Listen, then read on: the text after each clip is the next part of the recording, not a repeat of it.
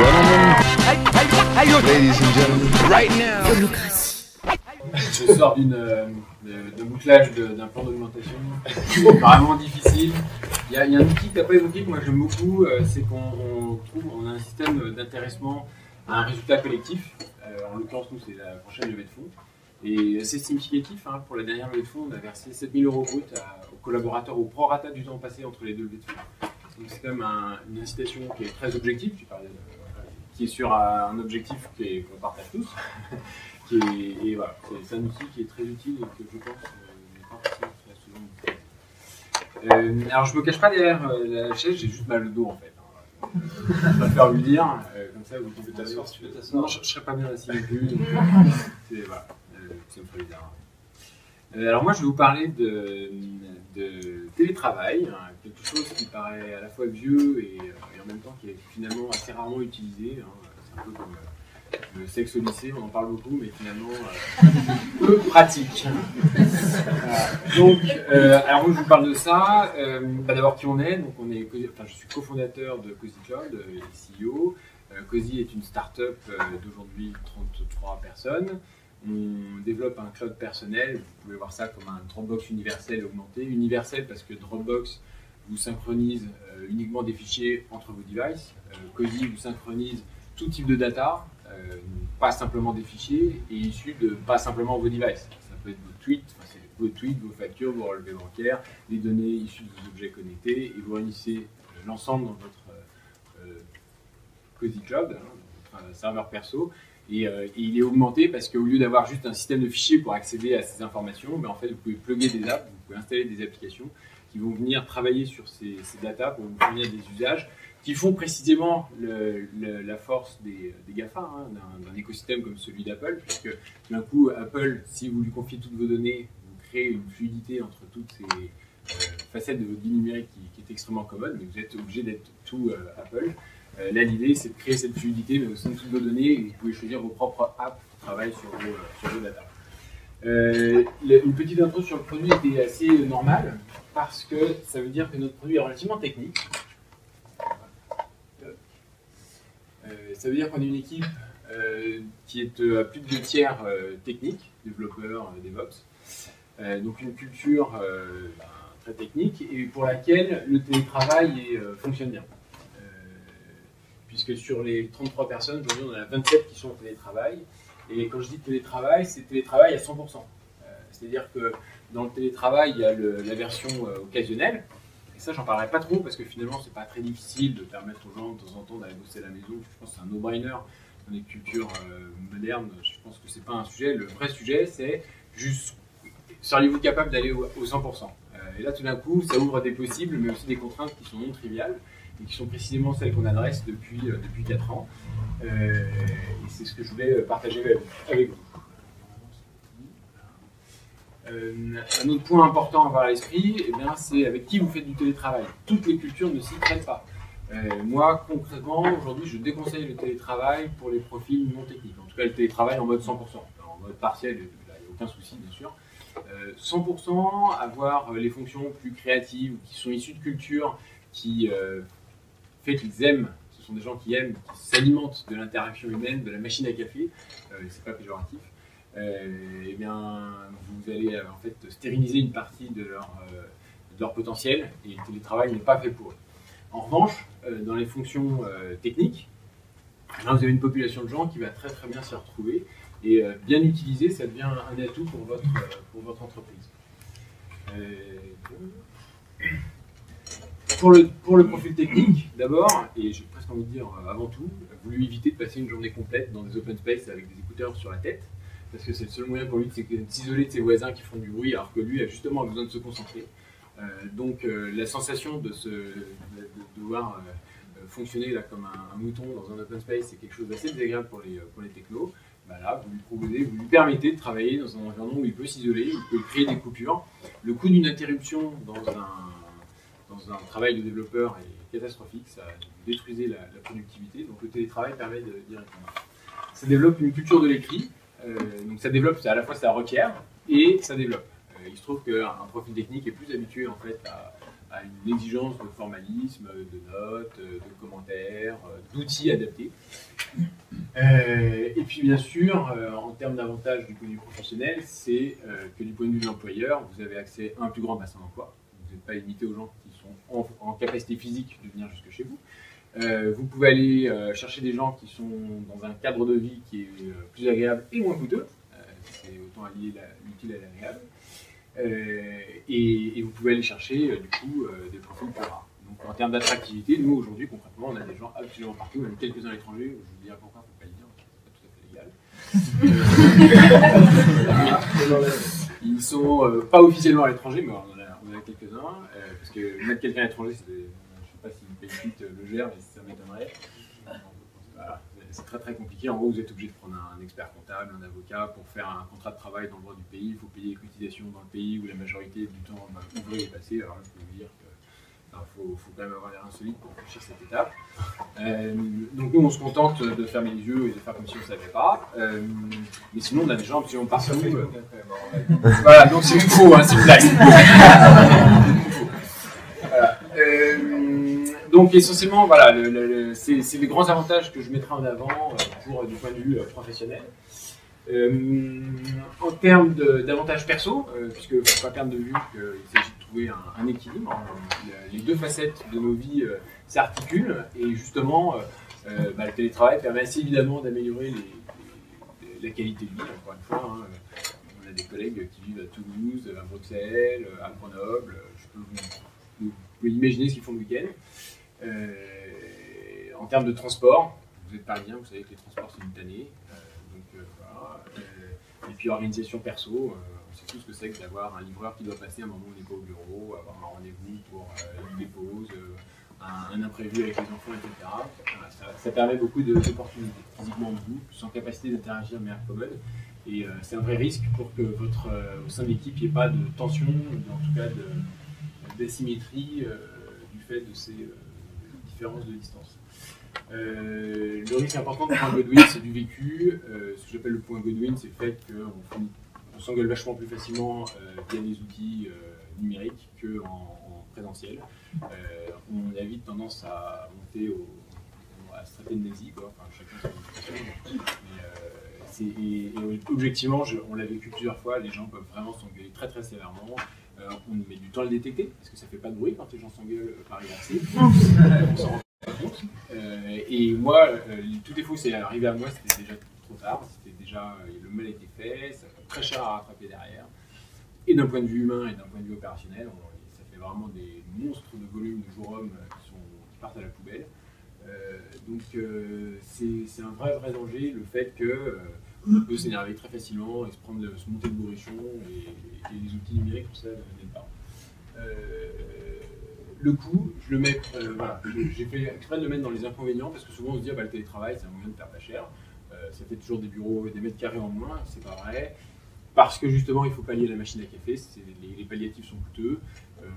je n'ai pas fait les calculs précis, mais objectivement vous êtes dans les mêmes ordres de grandeur, vous n'avez pas gagné des sous directement grâce au télétravail. Là où pour le coup vous avez quand même un, un gain, c'est effectivement sur les salaires et euh, le bassin d'emploi. Euh, ça, il y a une vraie différence à, ce niveau-là, mais pour le reste, euh, ça peut pas les inconvénients perso, vous avez moins de cérémonial dans votre transition pro-perso, ça se mélange plus c'est pas forcément évident. Et dans les deux sens, c'est à la fois le perso qui vient sur du pro, hein, quand c'est tout d'un coup les enfants rentrent plutôt d'école ou quoi, bah, voilà. Euh, et à l'inverse, euh, c'est euh, le pro qui va vite déporter sur la vie perso. le soir, on se remet plus facilement à bosser, on s'arrive moins facilement. Et objectivement, moins de lien avec les collègues, je l'ai déjà, déjà, évoqué. Donc ça, c'était un peu toutes les distinctions et toutes les analyses un peu méta du télétravail. Euh, alors, on m'a dit qu'il fallait que ce soit concret, donc j'ai dit concret. Euh, depuis 15 jours, la réglementation a changé. Euh, donc, avec le décret Macron, avec l'ordonnance Macron, maintenant il y a une charte de télétravail qui est exigée. Je ne l'ai pas encore mise en place, donc je ne peux pas vous en dire plus. par contre, ce que je sais, c'est que nous, on a mis en place un contrat spécifique pour que, outre le contrat de travail proprement parlé, on ait un contrat à côté qui spécifie les conditions du télétravail et, ça, c'était vraiment important, notamment pour euh, la localisation. Euh, on contractualise le fait que l'endroit où travaille, euh, d'où travaille le, le collaborateur est connu et s'il change, il faut se mettre d'accord. Parce que ça a deux gros impacts. S'il déménage, coup, les temps de transport pour vous rejoindre peuvent augmenter. Donc, les, coûts associés et la commodité de collaborer avec le collaborateur. Nous, la règle, en gros, c'était 3 heures porte à porte. Pardon, 3 heures porte à porte. À partir du moment où vous restez dans cette zone, c'est commode, quel que soit le moyen de transport. C'est-à-dire qu'en France, Marseille euh, est commode, euh, Bruxelles, c'est commode, Toulouse, c'est voilà, c'est un peu plus compliqué. Euh, même euh, vous allez euh, euh, au, Havre, euh, tout coup, il y a des temps de transport qui commencent à exploser. Donc c'est pas tant une question de distance que de temps euh, et, de frais, euh, et de frais associés. Donc là, il faut que contractuellement vous, conveniez d'emblée que euh, un déménagement égale un avenant au contrat de travail. Pour une autre raison également que je détaille plus loin. Voilà.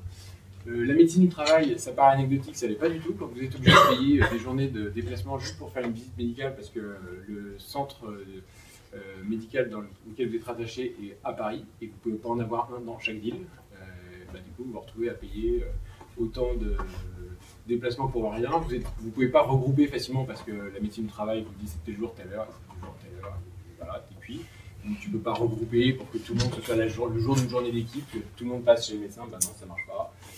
Euh, Donc ça, il faut l'avoir à l'esprit. Euh, il faut faire certifier la sécurité du poste de travail, sa conformité. J'ai pas réussi. Euh, pareil, c'est pas filmé, c'est bon. C'est compliqué parce qu'il va falloir trouver une entreprise dans chaque lieu où vous avez un collaborateur qui va aller sur place vérifier la conformité de l'électricité et tout. Bah, la bonne chance. Euh, c'est pas possible. Euh, donc euh, voilà. Les frais récurrents. Donc là, c'est un point d'attention particulier parce que donc vous pouvez, le- les collaborateurs peuvent faire passer en frais professionnels une partie de leur charge. Donc ça veut dire de l'électricité, du mètre carré, de l'internet. Alors il y a des quotas. Internet c'est que 50%. Euh, petites règles. Par contre, là où c'est subtil, c'est que typiquement le mètre carré, suivant là où vous vivez, il ne vaut pas la même chose.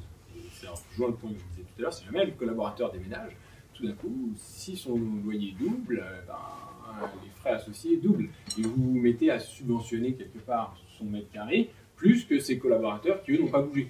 Donc vous avez un vrai enjeu d'équité à ce que euh, changement de lieu et changement de frais de télétravail égale avenant et que le brut qu'on convient, c'est le. En fait, le brut qu'on convient, c'est pas le brut contractuel. Sur le contrat, vous allez écrire euh, un brut déduit des frais de télétravail qui sont fixes. C'est-à-dire vous convenez à l'avance des frais de télétravail que vous allez euh, que le collaborateur va avoir et vous le réduisez de, son brut. Parce que euh, sinon, il déménage et c'est comme si son brut montait, enfin, sa rémunération augmentait. Là, il y a un, problème d'équité vis-à-vis du, reste de la boîte.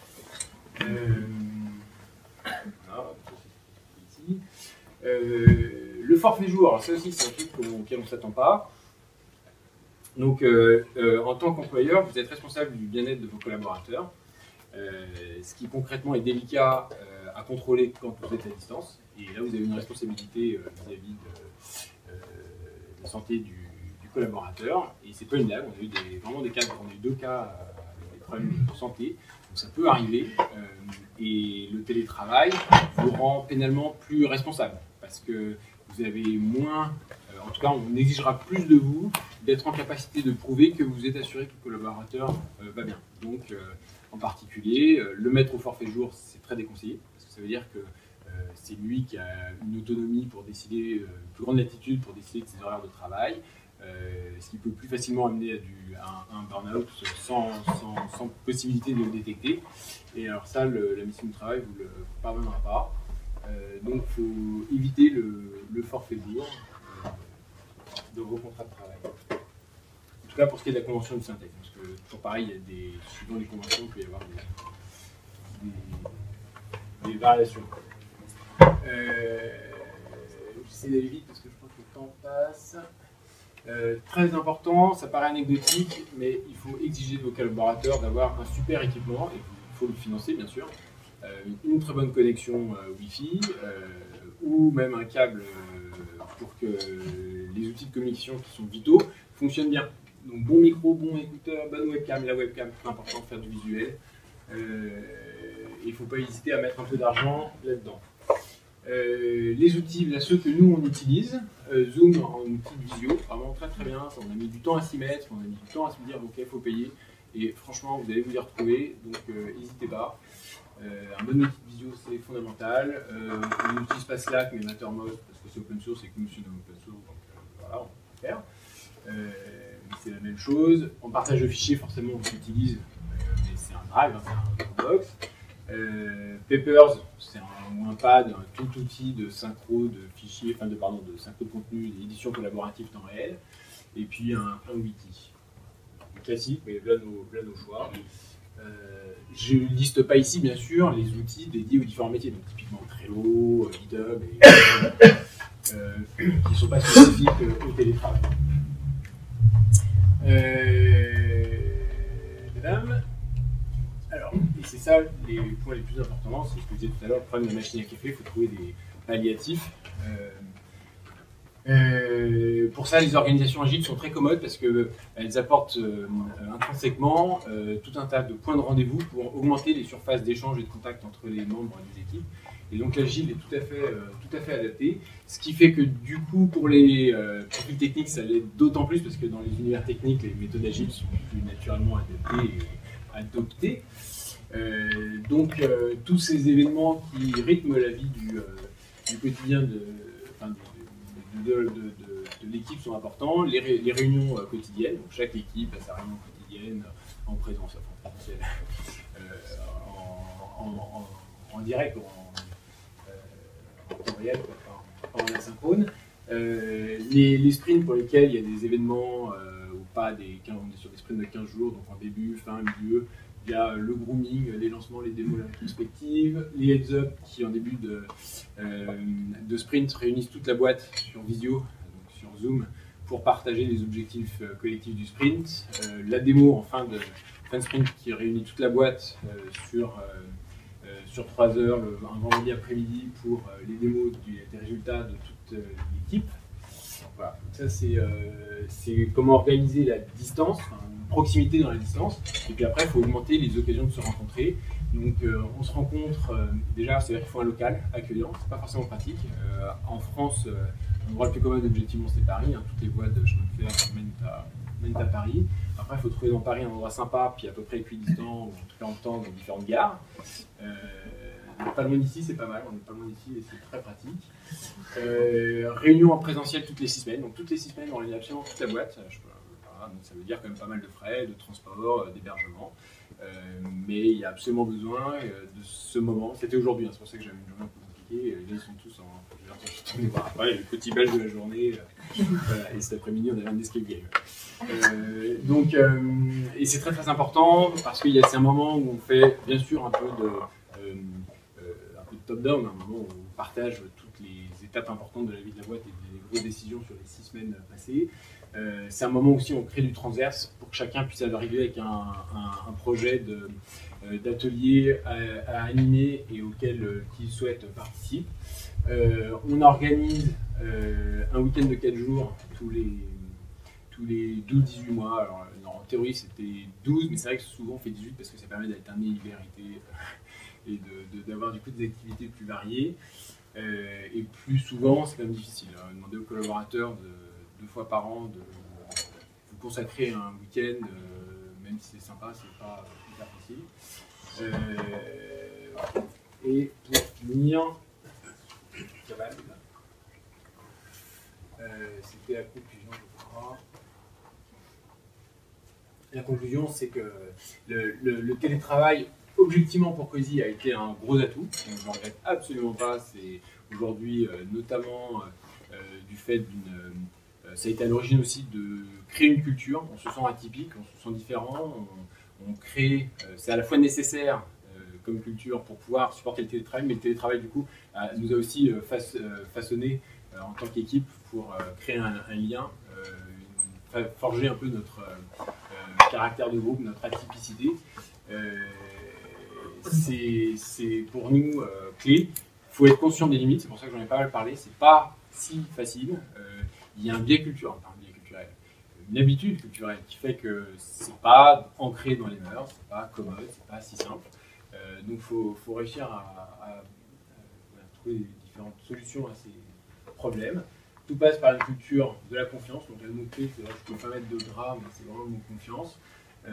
Qu'on organise par tout ce que je vous ai montré, mais aussi en organisant des relais en interne, les gens se sentent responsables, aident à ce que le collectif fonctionne bien. et le tout, et c'est le plus important, c'est que c'est quand même au service de l'implication, la sensation de faire partie d'un groupe. Eh bien, paradoxalement, cette atypicité du, du, recours au télétravail nous aide à créer un lien qui, augmente clairement le, niveau d'engagement de toute l'équipe dans, le. Voilà, je suis désolé, j'ai vraiment euh, commencé, mais j'ai pu tout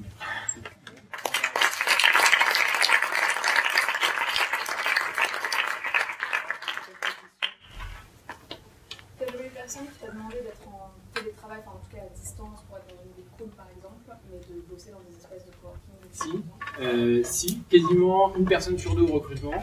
Et dans les faits, une l'a réellement fait. Donc au final, alors c'est un constat, hein, ça me surprend moi-même, hein.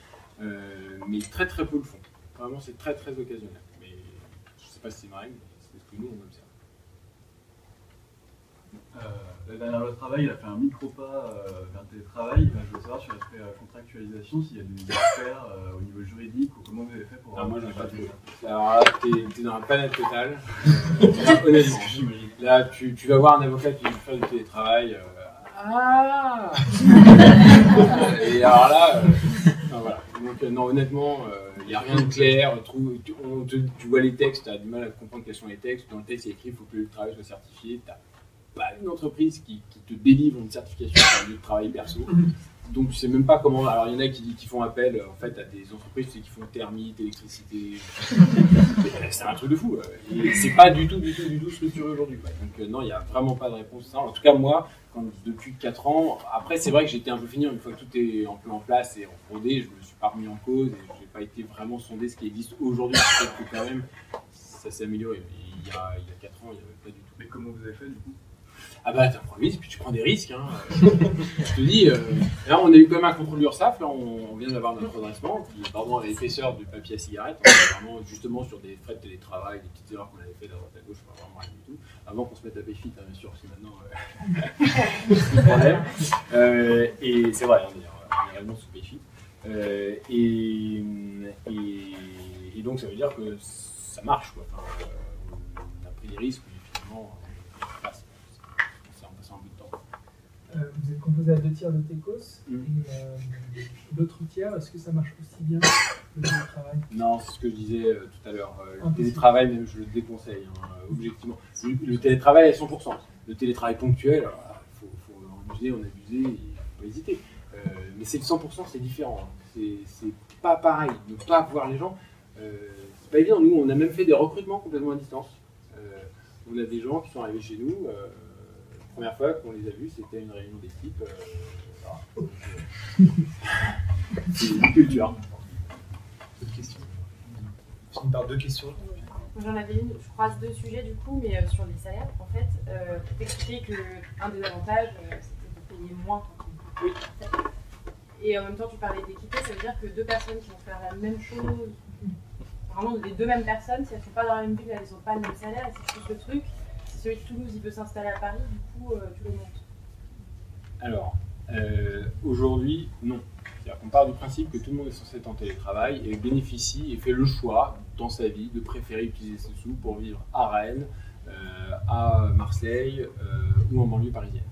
donc c'est le choix de chacun et nous aujourd'hui on ne fait pas dans notre grille de rémunération une colonne. Il n'y a pas un coefficient. J'ai vu qu'il y avait un axe. faire le fait, ouais. un coefficient inférieur en fait. Et, et le problème, c'est que euh, c'était aussi une complexité en plus à gérer. Euh, que tant qu'on est relativement peu nombreux, en fait, les cas où les gens peuvent se trouver tout à fait comparables n'est pas si élevé.